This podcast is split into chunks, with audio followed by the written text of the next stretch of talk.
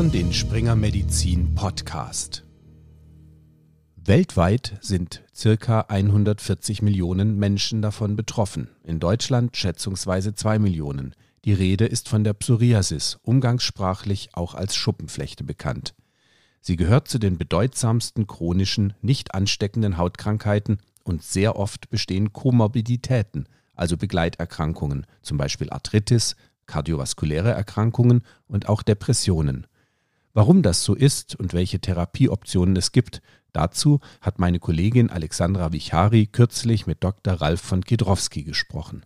Er ist niedergelassener Facharzt für Dermatologie in der Stadt Selters mit einer Spezialpraxis unter anderem für chronisch entzündliche Dermatosen. Mein Name ist Erik Heinz, ich bin Chefredakteur von springermedizin.de. Ja, zuerst wollen wir mit ein paar Basisfakten beginnen. Alex, du hattest Dr. von Kidrowski zu Inzidenz und Prävalenz befragt. Von welchen Werten geht man denn aktuell aus? Und gibt es bestimmte Personengruppen, die ein höheres Risiko für eine Psoriasis-Erkrankung haben? Ja, mit den Zahlen ist es so eine Sache, wie mir Dr. von Kidrowski gesagt hat. Die Daten schwanken teilweise sehr stark. Ja, also Inzidenz ist tatsächlich fast das Schwierigste an der ganzen Geschichte, weil es dazu gar nicht so viele Daten und Zahlen gibt.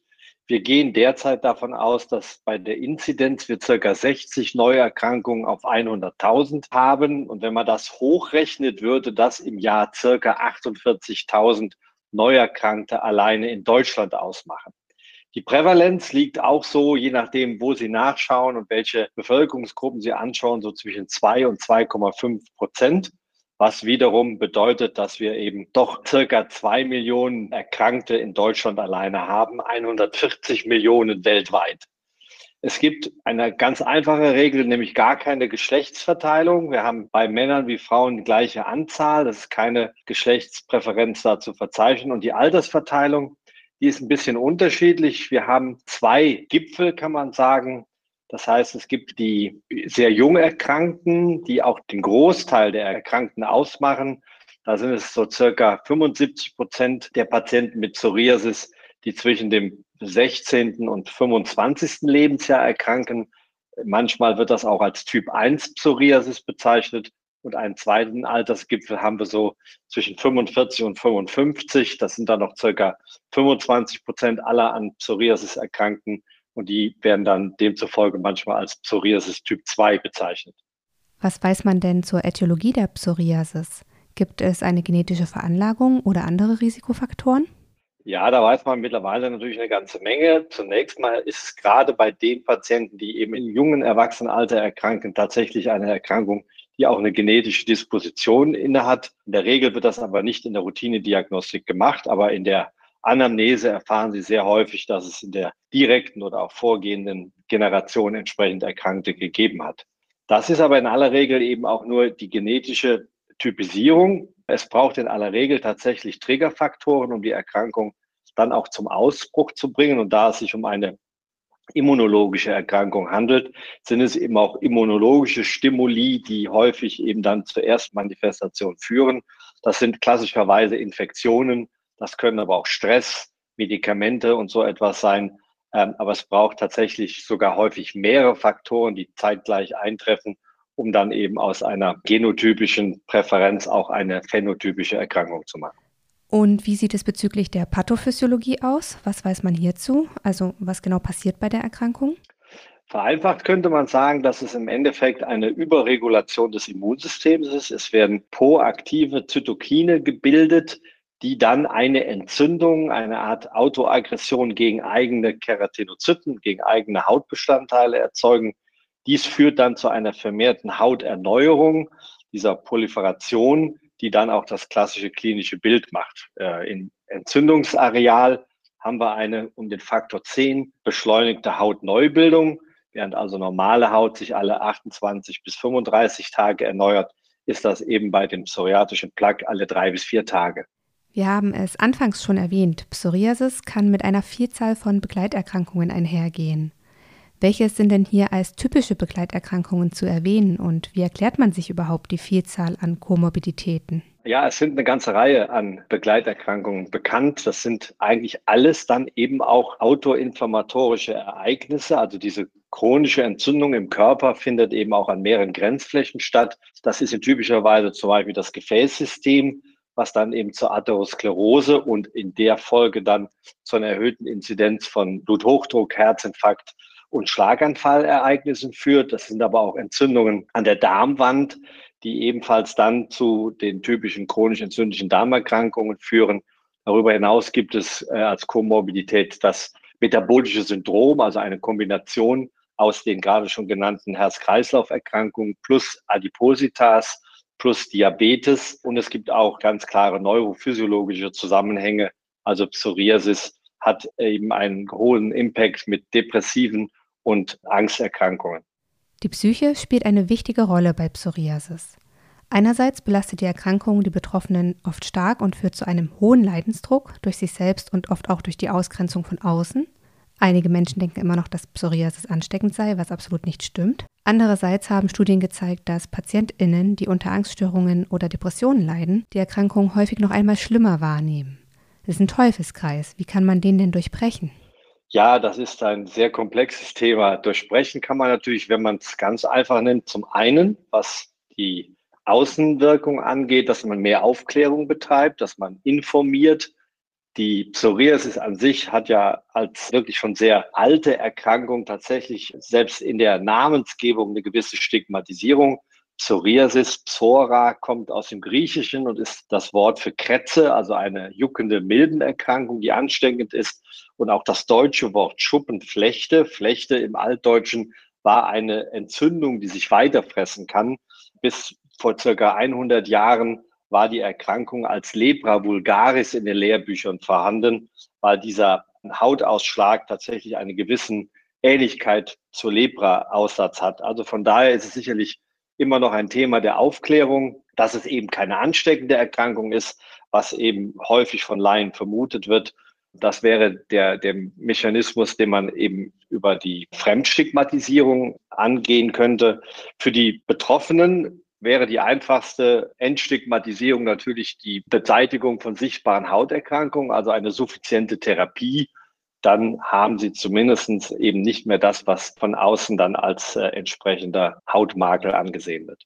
Schauen wir uns die klinischen Manifestationen etwas genauer an. Welche Hauptmanifestationen sollte man im Blick haben und an welche Differentialdiagnosen sollte man denken? Also im Endeffekt muss man sagen, dass diese Erkrankung klassische, typische Manifestationen und auch Prädilektionsstellen hat. Der Plaque an sich ist eben eine sehr stark abgegrenzte, mit einem ganz harten Übergang zur gesunden Haut sich ausbildende Entzündung, die mit Hautverdickung und einer sehr starken Schuppung einhergeht, was sich aus der stark gesteigerten äh, Proliferation halt eben erklärt. Aber es gibt natürlich Mischformen, es gibt ekzematös veränderte Schuppenflechte. Also von daher ist es halt nicht immer ganz so einfach. Aber grundsätzlich kann man sagen, es gibt Prädilektionsstellen, das sind vor allem die Streckseiten der Gelenke, das ist der Bauchnabel, Körperfalten überhaupt. Das kann die Analfalte sein. Häufig ist der Kopf mit betroffen und ein Großteil der Patienten hat auch Nagelveränderungen. Also das wäre das, was man häufig tatsächlich dann auch in der Praxis als Blickdiagnose zur Rate ziehen kann und ohne weitere Untersuchung die Diagnose stellen. Differentialdiagnosen sind natürlich das Ekzem, auch Ekzeme, die eben mit einer starken Schuppung einhergehen.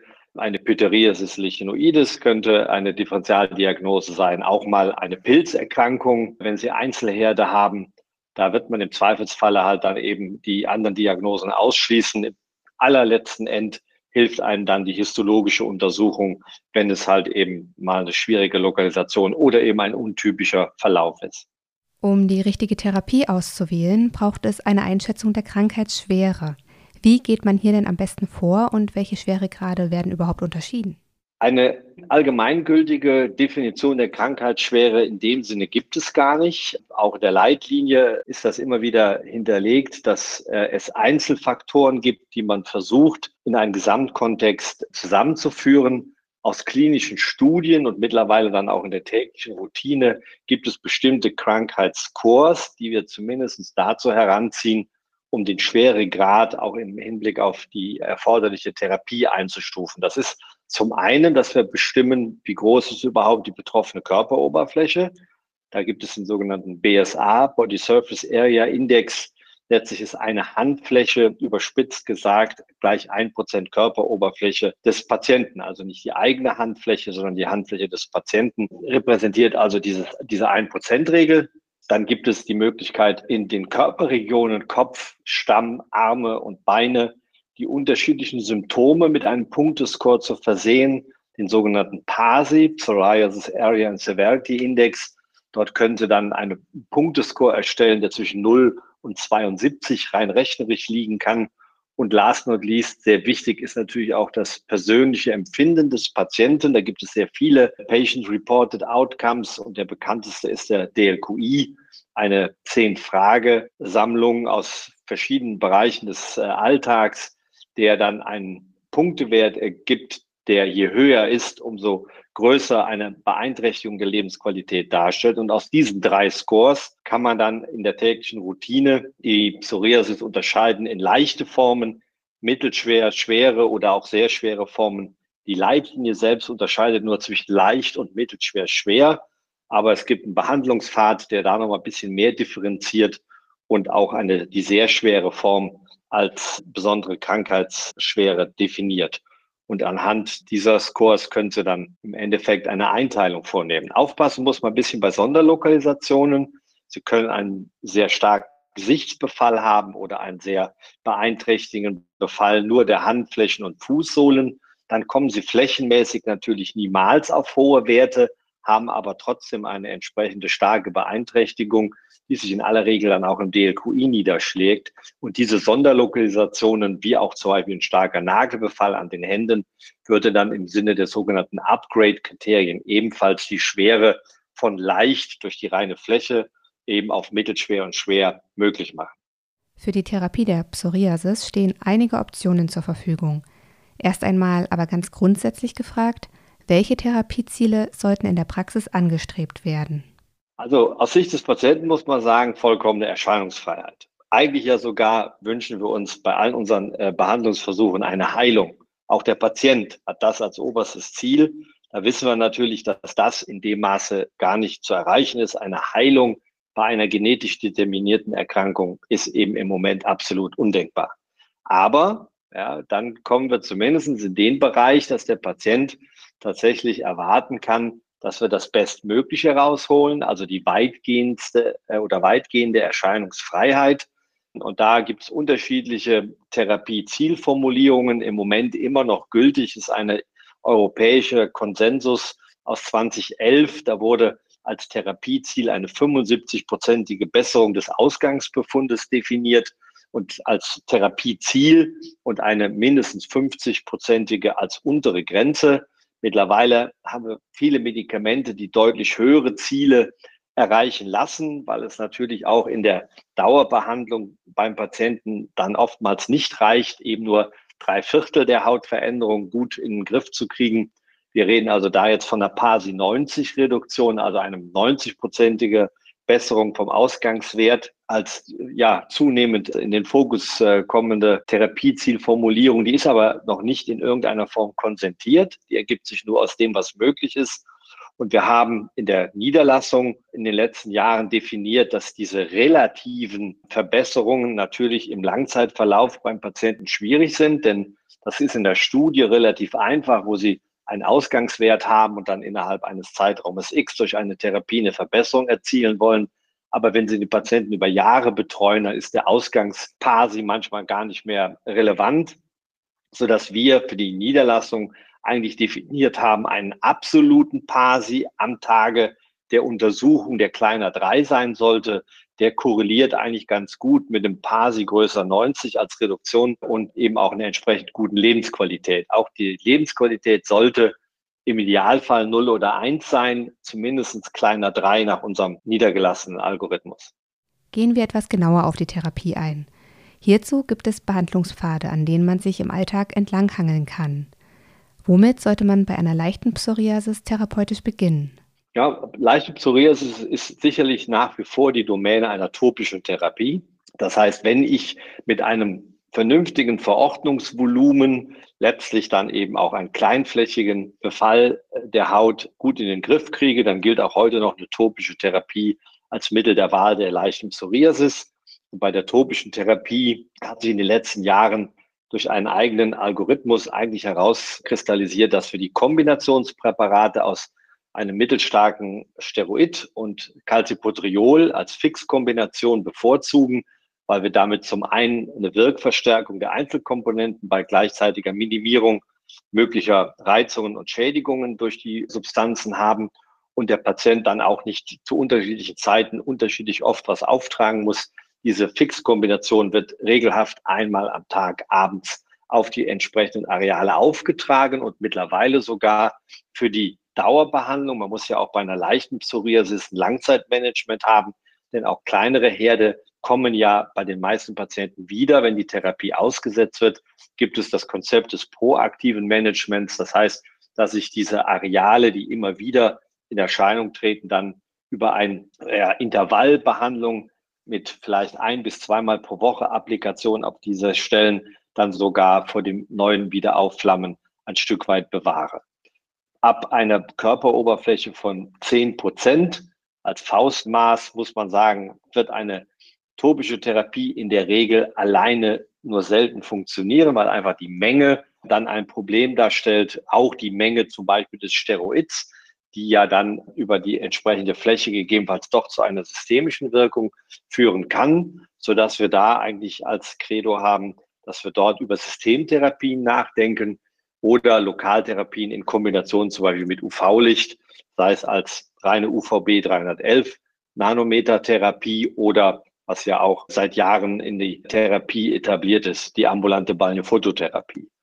Bei den Systemtherapeutika, da gibt es im Prinzip verschiedenste Unterscheidungsmöglichkeiten. Man könnte definieren, dass wir zum einen die sogenannten Kleinmoleküle haben, also die konventionellen Systemtherapeutika versus dann eben die biologischen, die großmoleküligen Systemtherapeutika, wo wir im Wesentlichen heutzutage drei Ansatzpunkte kennen.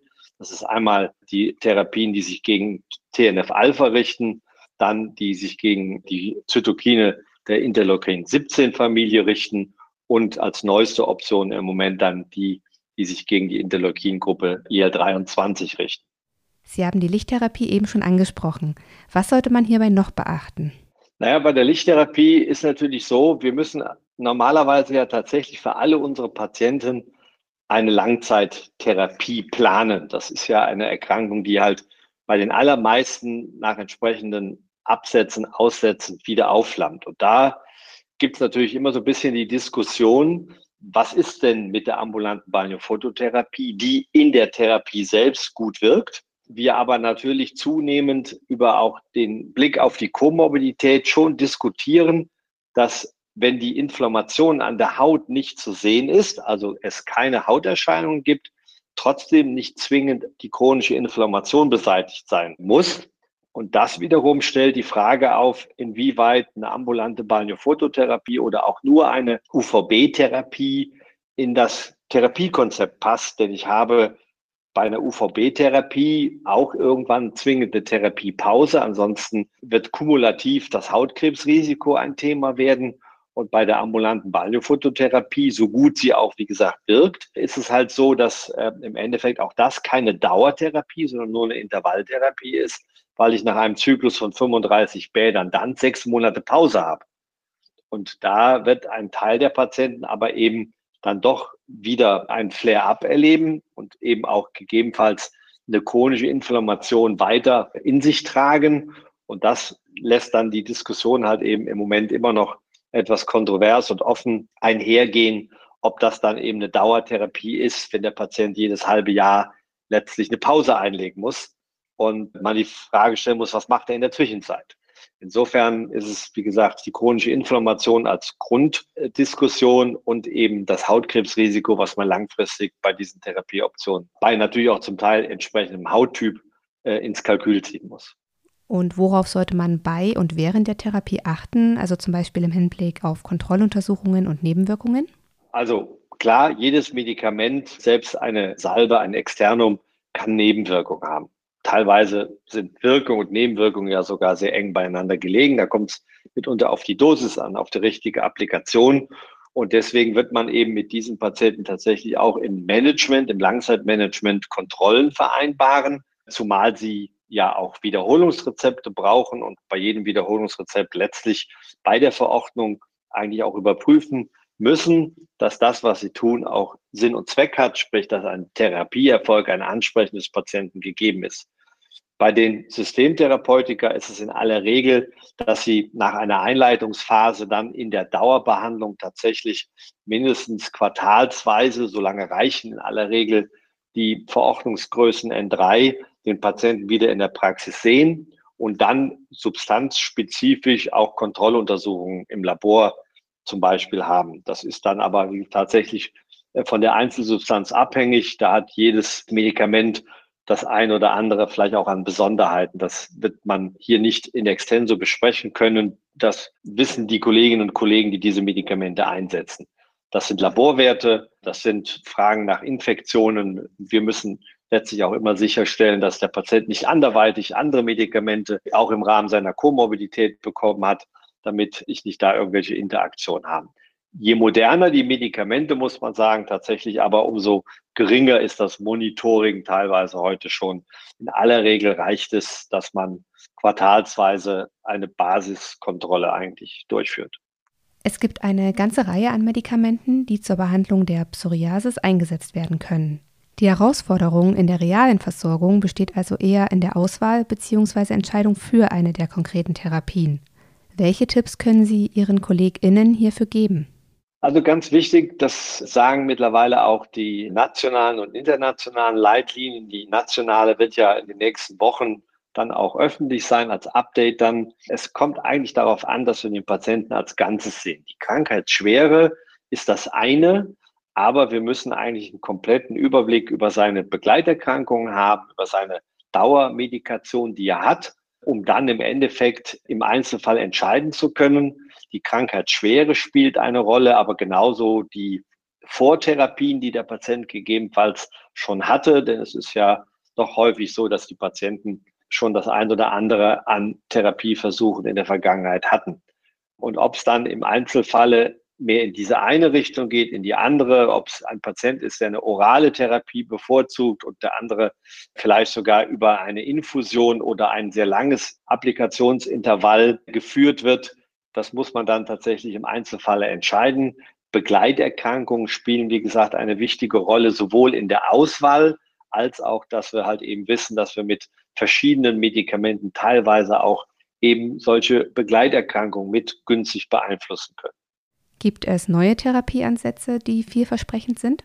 Ja, also wir haben, was Pipeline angeht, auch jetzt immer noch sozusagen Dinge zu erwarten. Wir haben aber tatsächlich in den letzten Jahren äh, einen massiven Zuwachs an Therapeutika auch bekommen, so dass wir da ein Stück weit bei vielen noch auch gewissen Nachholbedarf haben. Ich denke, jeder wird das einsetzen, womit er seine Erfahrungen gesammelt hat und dann gegebenenfalls halt eben im Laufe der therapeutischen Karriere auch das ein oder andere Medikament neu hinzunehmen. Es gibt interessante Diskussionen zum Thema der frühen Intervention, also ob wir es gegebenenfalls durch eine entsprechend starke Intervention gleich zu Beginn einer solchen Erkrankung schaffen, krankheitsmodifizierend einzugreifen, also den Gesamtverlauf der Erkrankung gegebenenfalls auch von Komorbidität günstig beeinflussen zu können. Das ist etwas, was derzeit in Studien untersucht wird und wo wir dann tatsächlich ähm, doch vielleicht so ähnlich wie das in der Rheumatologie eine ganze Zeit lang war, hit hard and early mit einer sehr schnellen und guten Intervention in der allerersten Krankheitsphase es vielleicht schaffen, die Patienten insgesamt von der Entzündungsentwicklung günstig nach unten zu regulieren. Und neu wird auch sein, dass wir sicherlich in absehbarer Zeit nicht nur neue Wirkstoffe in den bereits etablierten Pathways haben, sondern dass jetzt auch gerade wieder ein, ein neues Small Molecule, ein äh, Yakinase-Inhibitor, den wir in der Plaque Psoriasis bislang noch nicht so potent eingeführt haben, gegebenenfalls dann kommen wird, ein TYK2-Inhibitor, der dann wiederum eine orale Option darstellen wird. Wir haben ja im Moment tatsächlich ein ein gewisses Übergewicht der subkutanen oder intravenösen Optionen. Und ähm, da ist es für manche Patienten natürlich trotzdem vielleicht von der Steuerbarkeit oder auch von der Akzeptanz im Hinblick auf eine Spritzenphobie nicht schlecht, wenn man nochmal dann einen ganz anderen Wirkmechanismus hat. Und das wären tatsächlich die Jakinase-Inhibitoren, die in der Rheumatologie schon für Furore gesorgt haben, in der Dermatologie bislang aber noch nicht Fuß gefasst. Die S3-Leitlinie zur Therapie der Psoriasis vulgaris wurde kürzlich überarbeitet. Sie waren als Experte auch daran beteiligt. Können Sie uns einen kleinen Einblick in die Aktualisierung geben? Also letztlich ist es so, dass wir schon einen Überblick über alle derzeit auf dem Markt befindlichen Medikamente haben. Das war in der Vergangenheit aufgrund des ja doch sehr rigiden Prozesses einer S3-Konzentierung gar nicht möglich, dem Innovationsschub Schritt zu halten sodass äh, die letzte Leitlinie quasi mit dem Erscheinen fast schon wieder überholt war, weil jede Menge neue Medikamente nachfolgend dann in den Markt eingetreten sind. Da hat sie jetzt Gott sei Dank ein bisschen in der Geschwindigkeit nachgelassen, sodass die aktuelle Leitlinie dann, also das Update, auch alle Substanzen umfassen wird. Es gibt dort eben auch diesen, diesen starken Fokus auf die Begleiterkrankungen und auch dezidierten Tabellen, wo man genau schauen kann, welche Substanzgruppe, welche Substanz im Einzelfalle bei welcher Vorerkrankung Vor- und Nachteile hat. Das wird also in der Auswahl tatsächlich eine gewisse Hilfestellung sein, so wie wir das ja im Behandlungspfad 2019 auch schon vorgegeben haben. Und auch die Therapieziele und auch die Schweregraddefinition wird sich ein bisschen konkretisieren. Also ich glaube, dass die aktuelle Leitlinie dann sicherlich erstmal wieder ein gutes Regelwerk darstellt, auch konsentiert ist mit der europäischen, sodass wir da entsprechende Sicherheit haben und eben auch ein aktuelles Werk. Das klingt doch vielversprechend. Für alle Interessierten haben wir die Leitlinie in den Show Notes und auf der Episodenseite des Podcasts auf springermedizin.de verlinkt. Und damit an dieser Stelle ein großes Dankeschön an Dr. von Kirowski für die vielen Infos und an dich, Alex. Allen ärztlichen HörerInnen und medizinischen Fachkreisen möchte ich an dieser Stelle noch den Tipp geben, mal auf springermedizin.de vorbeizuschauen. Dort warten viele weitere Beiträge rund um die Psoriasis auf unserer Themenseite auf Sie und auch der ein oder andere CME-Beitrag. Auch das haben wir natürlich verlinkt. Und damit, tschüss, bleiben Sie gesund und bis zum nächsten Mal.